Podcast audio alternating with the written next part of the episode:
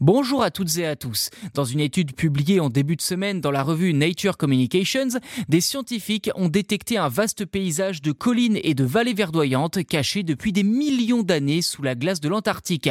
Ce paysage, plus grand que la Belgique, serait resté intact pendant plus de 34 millions d'années, mais pourrait être libéré par la fonte des glaces due au réchauffement climatique. Je cite les chercheurs de l'université d'Exeter en Angleterre. Il y a plusieurs millions d'années, l'Antarctique n'était pas recouvert de glace, mais de forêts et de rivières. Fin de citation. Pour détecter ce nouveau paysage, les chercheurs ont simplement survolé la zone en envoyant des ondes radio dans la glace, puis analysé les échos, une technique appelée sondage radio-échographique.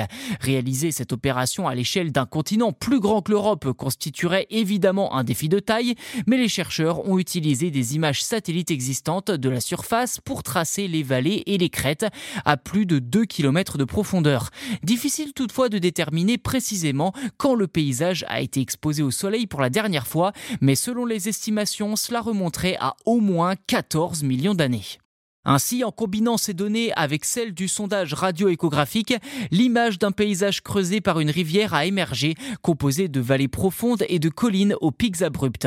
Cette étendue de 32 000 km abritait autrefois des forêts et probablement des animaux avant que la glace ne la recouvre. À noter que ce monde caché n'a pas été touché par le retrait des glaces au cours d'anciennes périodes de réchauffement, sauf qu'en même temps que la sortie de cette étude, eh bien une autre expliquait que la fonte de la calotte glaciaire de l'Antarctique occidental voisin risquait de s'accélérer considérablement dans les décennies à venir, et ce, même si le monde s'engageait à limiter les effets du réchauffement climatique, ce qui signifie que là où se trouve justement eh bien, ce nouveau monde, la glace pourrait également fondre à cause de l'activité humaine.